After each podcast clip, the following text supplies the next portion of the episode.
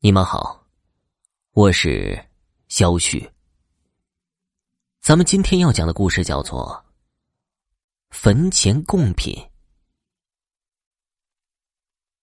八十年代，西南地区的农村，交通基本靠走，通讯基本靠吼。这天晚上，月亮、星星都躲在云层后面。四周一片漆黑、寂静，连平日闹腾的狗都选择了安静。突然，几声狗叫声打破了夜的宁静，紧接着是一阵急促的敲门声：“员工在吗？员工在吗？”两三分钟后，一位年约六十的老头打开了门。披着一件单衣，你是员工，救救你，救救我的娃！中年汉子扑通一声跪了下去，大口的喘着粗气。咋回事儿？起来说。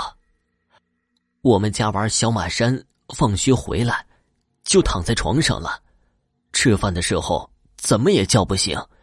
摇起也没一点反应。邻居阿婆说是中邪了，只有您能救他，求求您救救娃儿吧！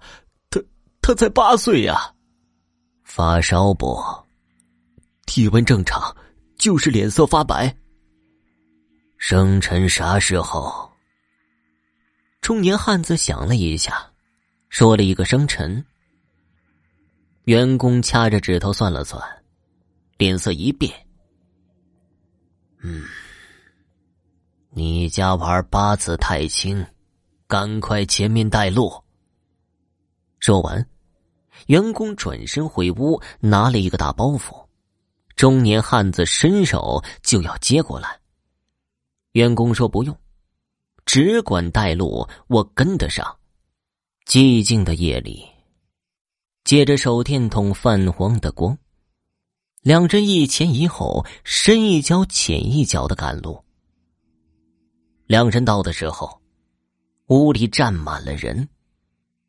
小马山躺在床上，脸色已经变得蜡黄。这孩子被勾魂了。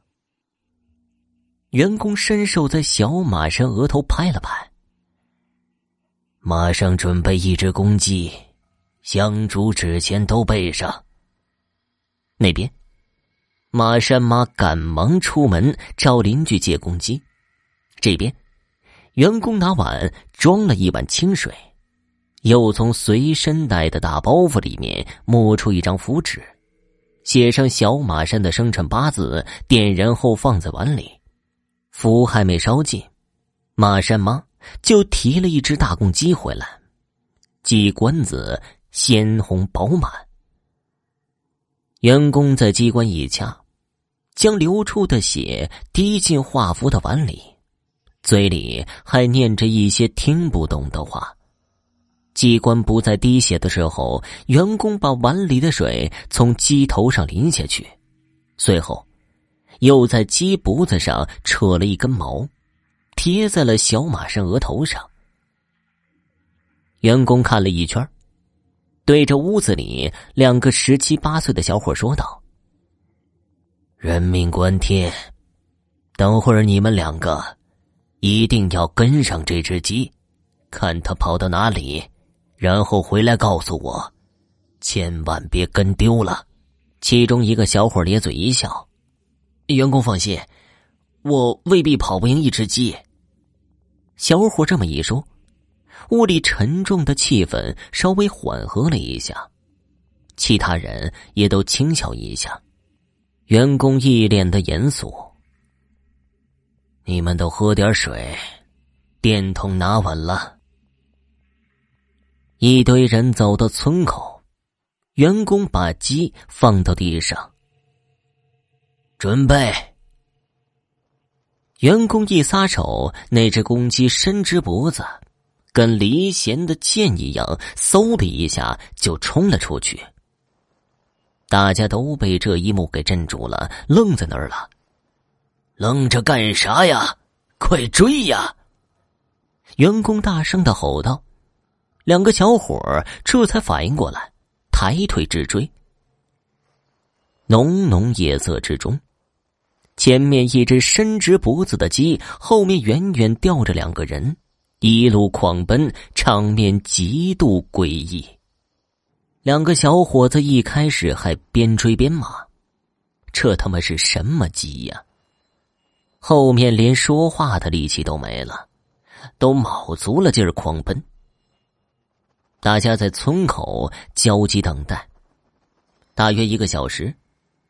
其中一个小伙满头大汗、气喘吁吁的回来了。杨公，在罗家坡呢。大家又跟着去了，走到一座新坟前，两侧摆着花圈，正前方放着一盘苹果，手电一照，红彤彤的。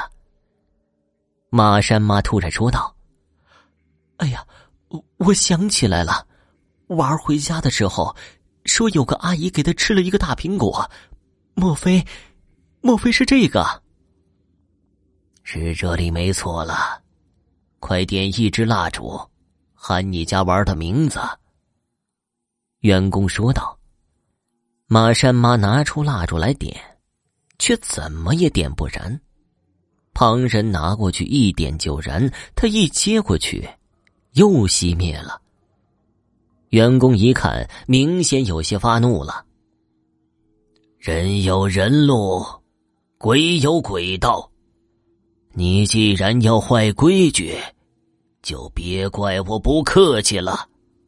只见员工从包袱里拿出米黄色的道袍和道冠，穿上后，冷峻威严。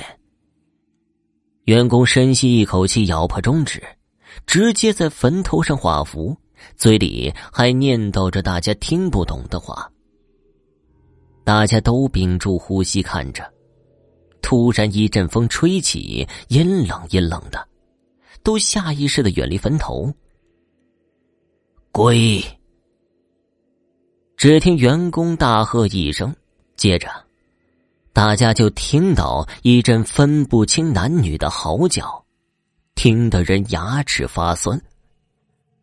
声音平息之后，员工已经满头是汗。